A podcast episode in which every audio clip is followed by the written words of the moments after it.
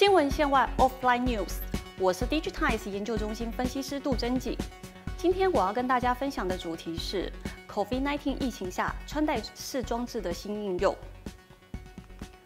根据国际研调组织 Gartner 的分析，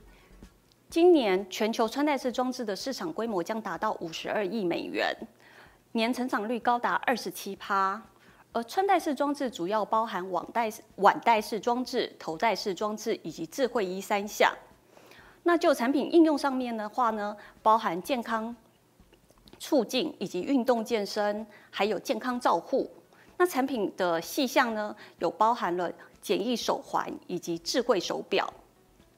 在今年疫情肆虐下，我们可以观察到整个市场的消费性需求萎缩。但是呢，根据 IDC 最新的统计资料显示，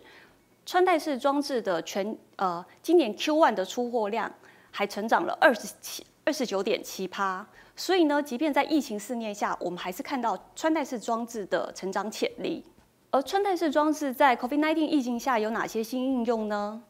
我们以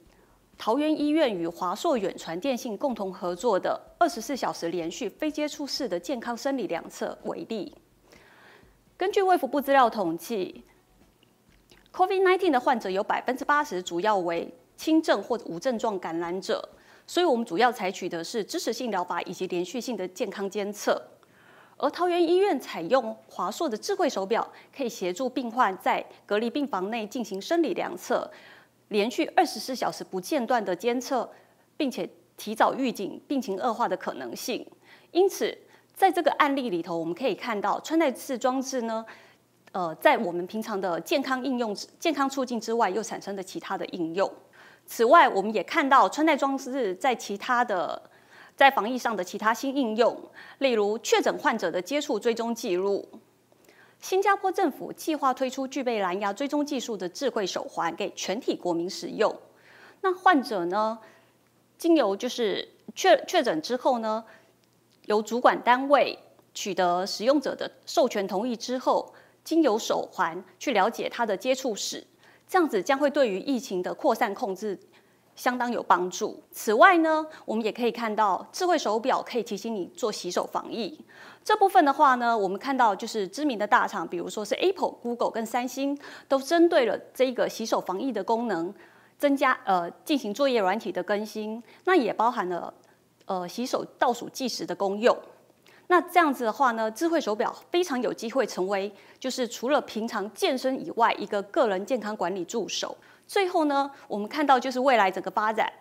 ，COVID-19 的高传染力呢，会导致于就是很多产业在复工上面的困难。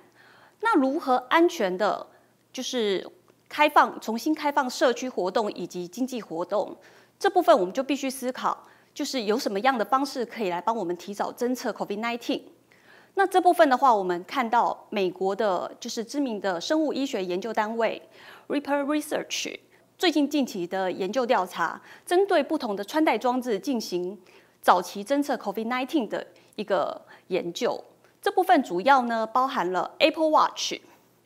还有就是 Garmin、Fitbit 以及 Oura Ring 等穿戴装置，经由这些穿戴穿戴装置了解了解确诊患者他的就是生理数值变化，经由这些数值变化去建立 AI 模型，预测可能性的风险。经由这部分的话呢，可以提早侦测到 COVID-19 的发生。那这部分的话呢，其实根呃根据 o r a Ring 他们近期的研究指出，他们已经可以达到百分之九十的准确率去预测 COVID-19 的症状。所以呢。预计在今年七月底开赛的 NBA 球呃 NBA 球队就将计划发放 Oura Oura Ring 给每一个球员作为防身预警使用。这部分是我跟大家分享的，就是穿戴装置在 A 疫情下的新应用。